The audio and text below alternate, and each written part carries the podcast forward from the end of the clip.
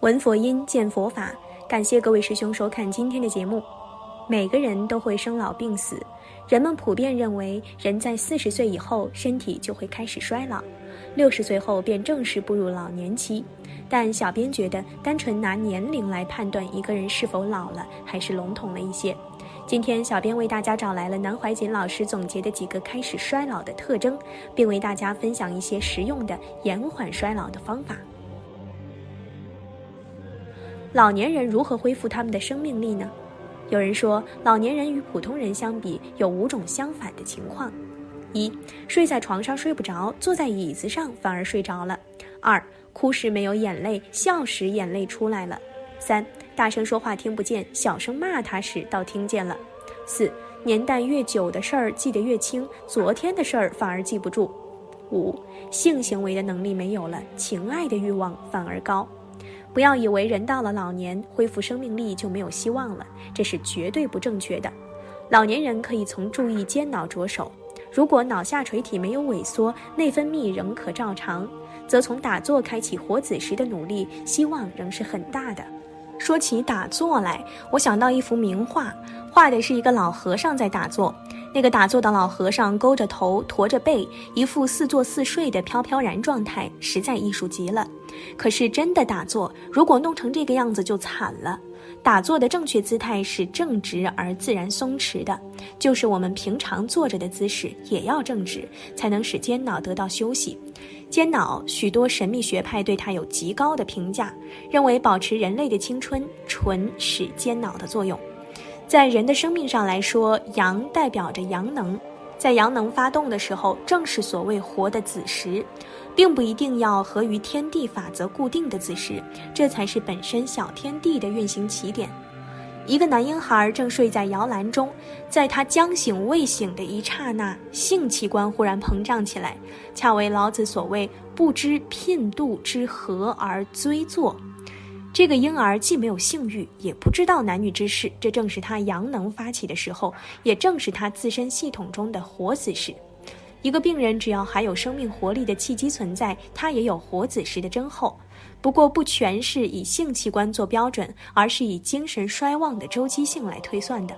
把握住了活子时的动力，使自己身心定住，不生一念，阳气才能上升。这就是道家的修炼法则。在人类长大成熟、一阳来复之时，也就是活子时的时候，都去追逐异性而放射。如果能趁机静坐而升华，回转到督脉及其道而行之，就成为炼精化气了。道家所谓的后天生命，是从子时开始。懂得了精气神的道理，能够灵活运用个人的活子时，则把握自己的健康是绝对没有问题的。这一点几乎可以绝对保证。你以为知道了活子时就可以容易的握住了吗？如果你真如此想，那就未免太轻率了。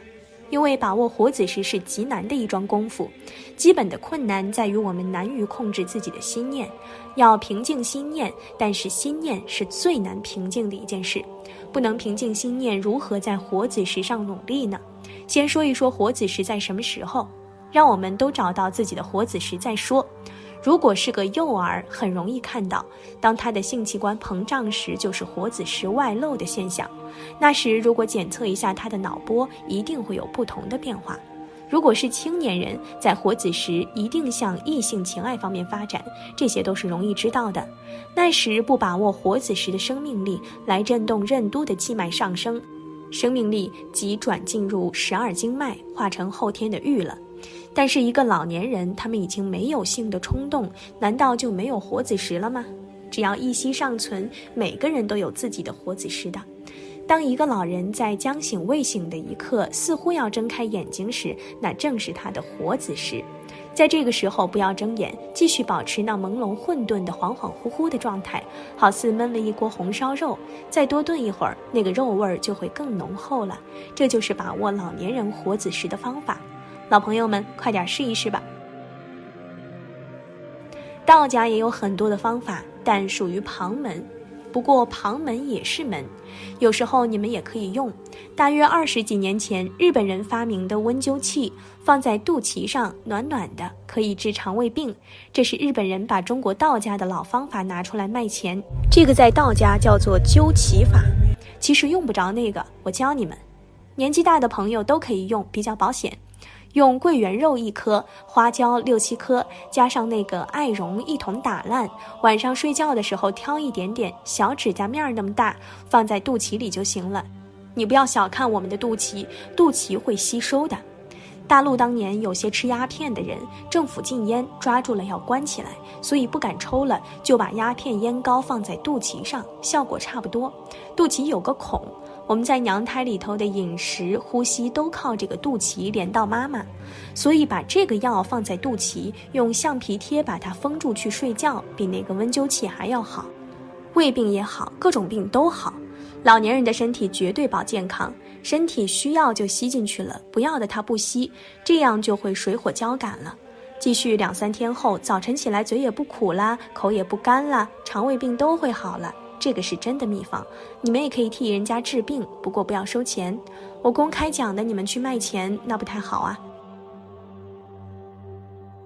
养生有一个方法非常好，是有为法，密宗与道家都有这个修法。以我个人的经验，道家此法较密宗及瑜伽术更完备。如果不存门户之见，不妨试试看。以我看，无论道家、密宗，原始人类追求形而上的东西已有数千年的历史，实际上是同一个原理原则，同一个系统的研究，只是表达方式有异。何况这乃是助道品。佛说有八万四千法门，祖师说法门无量，是愿学，所以更应该学。这个方法非常好，道家称它为补亏法，有病年老及破漏之身都有大效，又称为接命法。青少年修七八天就不得了，但充满以后又有问题来了，这是旁语。一般修道者可怜亦很可笑，半为避龙残疾，半为贪求长生。年轻人无此信仰智慧，等残疾时才想回心修道，真如俗语所说：“垂老头僧，临时抱佛，哪里来得及？何如一念弥陀，祈求往生多好？”此法等于密宗所说的智慧灌顶。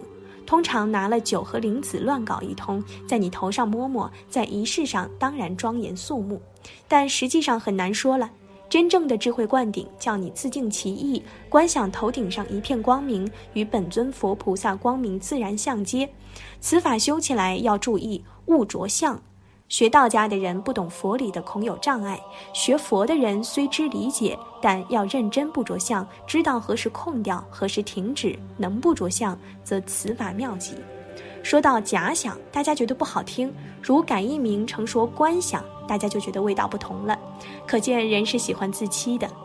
观想或幻想头顶上有太阳光明或月亮光明，最好有一明点，有一道光由头顶一直沿督脉贯下，用眼识意识上接此光。即由脊椎神经而下到丹田，再到海底，然后分别由两腿到两脚心，接着由前面倒转上来，多转几圈儿，精神充沛了，身体自然直起来，再将它空掉，一念不生，不理它了。此法可以治百病，练几天即可引发生机。有几位有病的朋友，如已故贾教授得癌症，到后期极可怜，痛苦万分。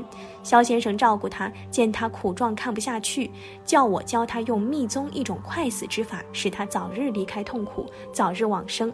省下的医药费还可给他的家人维持生活。后来贾教授减收痛苦，离去时也比较安详。这就是用此法将其精神引开。如真观想不起来，可用小电灯泡系在头顶上，开亮了。如此慢慢不用电灯也可观想了。此法极有智，病人或老弱皆可一试。至于此法之原理何在，其实道家所谓还精补脑、长生不老，一般都以为生命能最重要的精，在下部睾丸和子宫部分，其实最重要处在前后脑之间。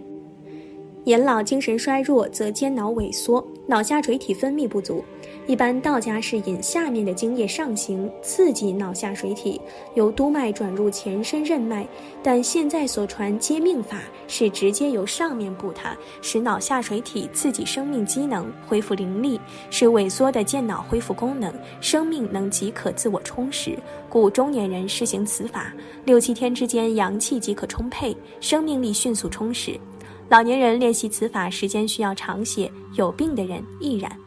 好了，今天的内容就和大家分享到这儿了，期待大家在下方评论区留下自己的感悟。那我们下期节目再见。